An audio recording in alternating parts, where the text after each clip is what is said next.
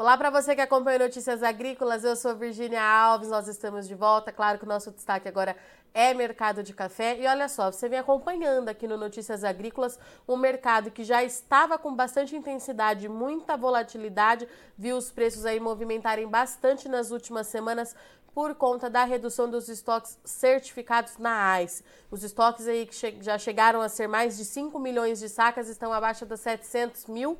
Isso chama bastante atenção do mercado, é, movimenta bastante os preços e a grande pergunta que ficou nesses últimos dias é se os estoques de café nas AIS podem zerar, né? E para a gente entender o que isso o que isso significa na prática e se isso pode acontecer, como é que está principalmente também a participação do Brasil. A gente sabe que tradicionalmente Honduras é o maior é, o fornecedor de café na ICE, mas o Brasil teve uma participação no ano passado e tudo isso mudou bastante nesses últimos meses, principalmente nas duas últimas semanas. Mas para a gente entender o que está acontecendo, o que, que significa esse estoque abaixo de 700 mil sacas, eu converso, convido agora para conversar com a gente o Fernando Maximiliano, analista da Stonex Brasil. Fernando, seja bem-vindo, meu amigo.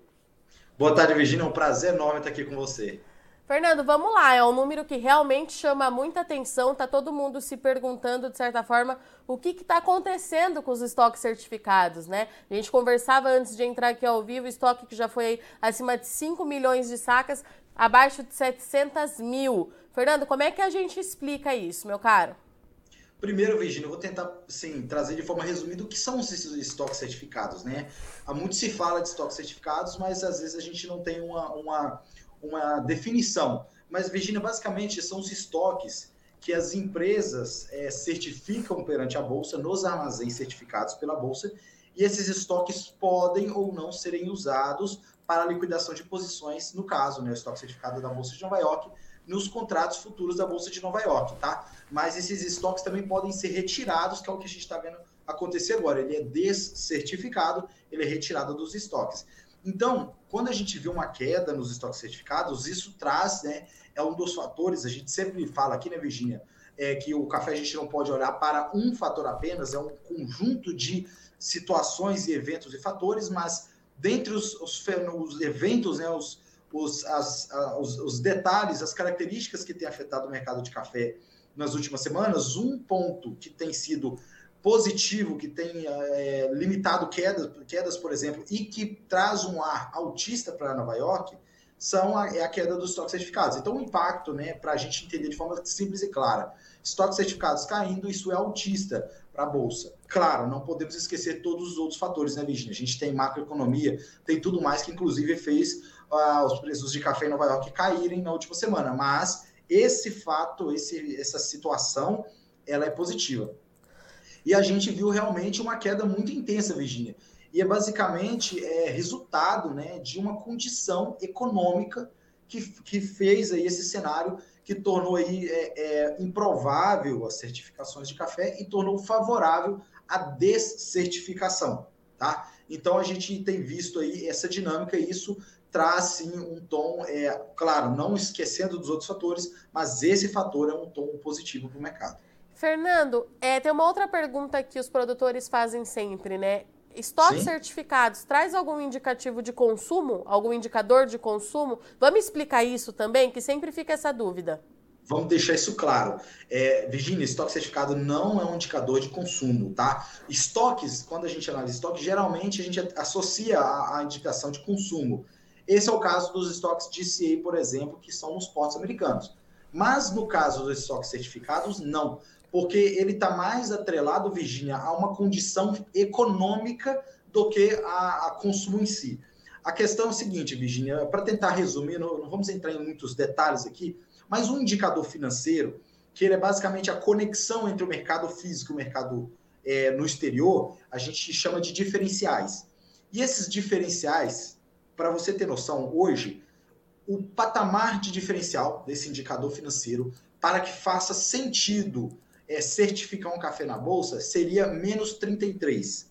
Esse é um número que é um do indicador. Só que hoje o mercado ele está em mais 3, ou seja, a gente tem uma diferença aí de 36 centavos de dólar do, do ponto que seria o ponto de equilíbrio que faria sentido nesse indicador certificar o café na bolsa, mas é, o mercado não está nesse nível, então não faz sentido financeiramente, tá? Então, os estoques certificados, eles são, são, é, são reflexo de uma questão financeira e não consumo, tá? Não sei se deu para esclarecer, Virginia. Então, assim, Fernando, é, o que a gente pode ver, isso, o, essa queda no estoque certificado pode ser um reflexo também dessas é, explosão nos preços de café que a gente viu em Nova York nesses últimos me... ano, né? Nesse último ano, o ano tem sido bastante intenso, né, Fernando?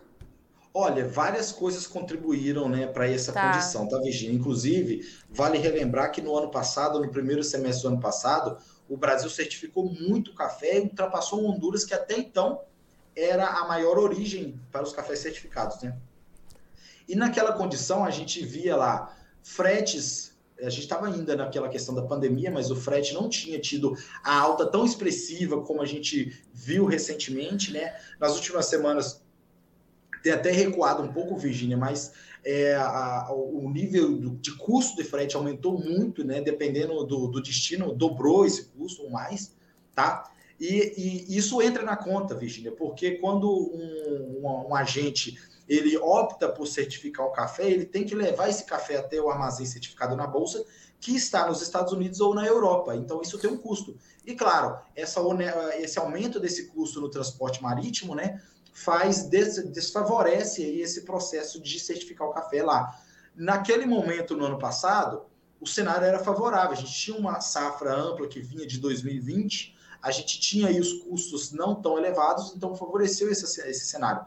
Hoje a gente tem uma oferta não tão grande, uma oferta limitada por conta da, da, do clima do Brasil, né? A gente já comentou várias vezes disso, e também um custo muito elevado de fretes que desfavorece esse processo. E Fernando, então, é, no contexto geral, essa queda nos estoques, ela acaba dando suporte para os preços lá em Nova York, mas o que eu queria entender é o seguinte: ela preocupa de alguma forma o setor, o mercado de café? Olha, ela é um indicador dessa questão financeira, né? Então, ela realmente ela, ela mostra que a gente tem um, uma, uma, dinâmica mais complexa do ponto de vista é, financeiro. Então, é, é mais difícil para as empresas fazerem esse processo. Mas não existe uma preocupação com relação a faltar café, tá, Virginia? Não é isso. É mais realmente essa questão do indicador financeiro. E eu, e, inclusive, Virginia, eu gostaria até de é, elencar aqui que a gente já viu no passado os estoques certificados atingirem níveis próximos de zero, tá? Bem próximos de zero. É, isso aconteceu depois da geada que a gente teve em 94, foi nos, uh, em 95 já começou essa queda, 96, 97, 98, esse, esse estoque certificado permaneceu próximo de zero. E é curioso que a gente teve uma geada no ano passado e esse cenário de queda acentuada nos estoques certificados nesse ano, né? Então, se essas condições se manterem, Virgínia, desses diferenciais desfavoráveis, é, é, existe ainda a possibilidade de novas quedas desses, desses estoques, tá? Pois é, então, por coincidência ou não, a gente está vivendo um cenário bem semelhante do que outra geada que assustou o mercado de café. É isso, Fernando? Exatamente. Inclusive, Virgínia, é a região que também é importante nesse processo de certificação, né? América Central, bem comentei que Honduras já foi aí o maior fornecedor, né? É, inclusive, a, a, já passou a ser de novo o maior fornecedor, nesses né? estoques têm caído são cafés brasileiros que estavam lá. É, Honduras e outros países da América Central são importantes isso, e os diferenciais lá também não são tão favoráveis assim, tá? A esse processo de certificação. Fernando, isso que eu ia te perguntar. O histórico, é, então, nos mostra como é que pode ser que aconteça essa recomposição dos estoques ou a gente vai ter que esperar para ver? Porque além dessa questão climática, né, diferente, além da questão climática, que é muito parecido com o que a gente tinha lá em 95, a gente tem aí uma crise financeira a nível global que está pesando bastante em tudo isso. Como é que deve ficar essa recomposição, Fernando? Olha, Virginia, é, em um cenário, analisando de novo, como disse, do ponto de vista do jogo financeiro, né? O momento que faria sentido esse café voltar a ser certificado a partir das origens é quando a gente tiver diferenciais abaixo desse nível de, desse ponto de equilíbrio, né? Então esse, esse, essa movimentação poderia acontecer principalmente devido à queda nos fretes, né, nos custos dos fretes marítimos.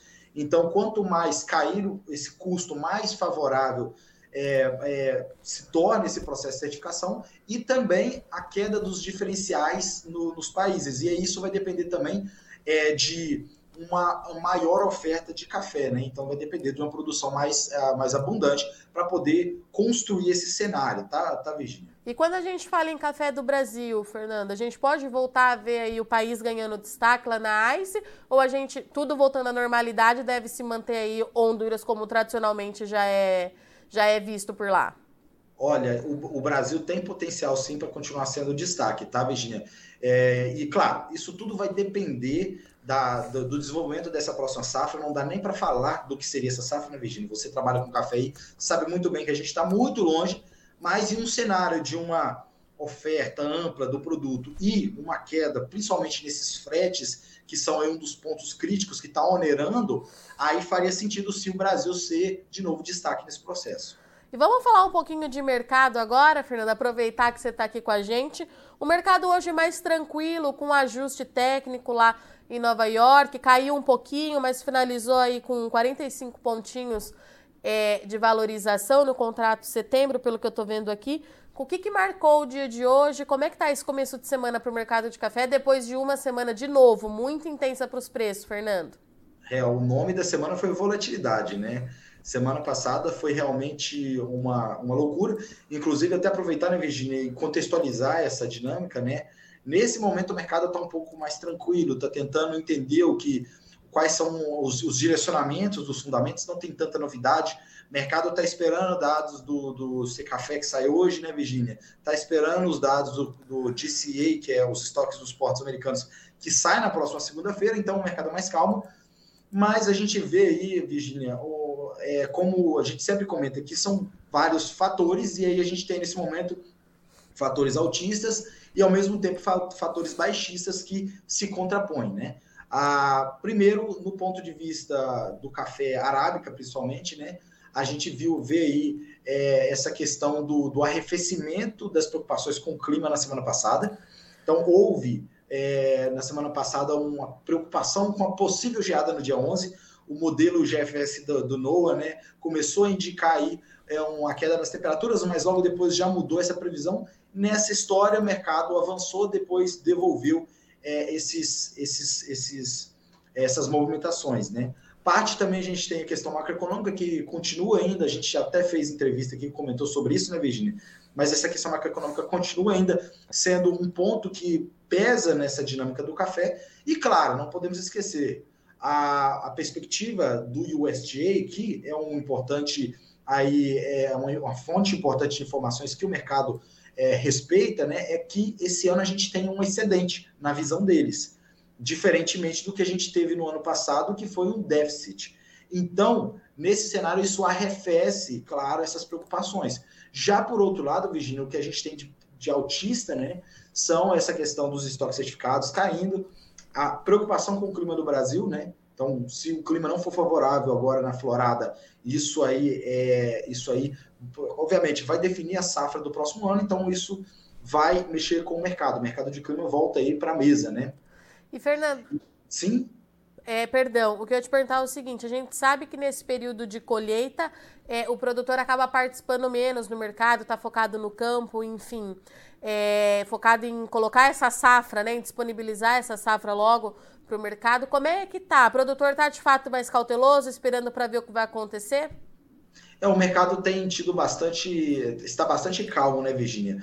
É, o produtor também tem um detalhe que a gente viu atraso na colheita e tudo mais, então espera-se que esse mercado se aqueça nas próximas semanas, tá? Mas está real, realmente mais tranquilo. Então, daqui para frente, Fernanda, a gente tem que continuar monitorando essa questão dos estoques, o macro, que eu acho que a gente vai continuar falando disso aí, pelo menos pelo até o fim de 2022, e a gente volta as atenções para retorno das chuvas no Parque Cafeira aqui no Brasil, é isso? Exatamente. O retorno das chuvas vai passar a ser o centro das atenções logo logo. 2023 ainda continua sendo apontado aí com um ano mais positivo para o produtor, Fernando? Olha, dois, a gente está muito longe, né, Virginia? Sim. É muito difícil dizer o que, o que vai acontecer. Mas 2023 é um ano de recuperação dessas lavouras que foram afetadas pela geada e pelo clima seco, né, Virginia? Então, a gente, caso o clima seja favorável, a gente espera aí uma produção melhor, principalmente nessas regiões que foram afetadas. Perfeito, então. Meu amigo, obrigada, viu, pela sua participação. A gente continua se falando. Casa aberta, volte sempre. E eu que agradeço e sigo à disposição. Portanto, essa foi a nossa análise para o mercado de café com a Stonex Brasil. Quem conversou com a gente foi Fernando Maximiliano, analista de café da consultoria, que fez uma análise aqui para a gente e os estoques certificados. Né? A gente vem falando bastante desses estoques nos últimos meses. Os estoques lanais, que já chegaram a ser acima de 5 milhões de sacas, estão abaixo das 700 mil sacas nesse mês de agosto de 2022. Coincidência ou não, essa baixa nos estoques acontece logo um ano após a geada aqui no Brasil, cenário esse que já foi observado no ano de 95, depois da geada de 94. O Fernando trouxe aqui para gente essa curiosidade. É, naquele ano, os estoques de fato quase zeraram, então a gente precisa continuar acompanhando para ver o que acontece, principalmente porque o Fernando trouxe para gente que os estoques certificados é um indicador importante financeiro. Não significa é, indicador de consumo na prática, mas a gente precisa continuar acompanhando para ver como é que deve funcionar esse mercado daqui para frente. Estoque em baixa, é, dá suporte para os preços de café na bolsa, assim como as condições climáticas aqui no Brasil continuam sendo as atenções do mercado lá em Nova York. De acordo com o Fernando, o produtor termina a safra que começou atrasada, tem menos café de fato para colher em 2022, mas as atenções já se voltam então para a florada de 2023, da safra 2023, na expectativa dessa chuva voltar dentro da normalidade, para então, a partir disso, o produtor ensaiar uma recuperação na produção de café arábica do Brasil.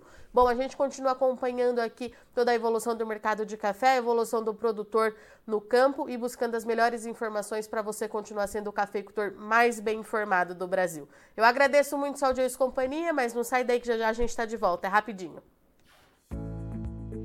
Participe das nossas mídias sociais no Facebook Notícias Agrícolas, no Instagram, arroba Notícias Agrícolas e em nosso Twitter, arroba Notiagre. E para assistir todos os nossos vídeos, se inscreva no YouTube e na Twitch Notícias Agrícolas Oficial.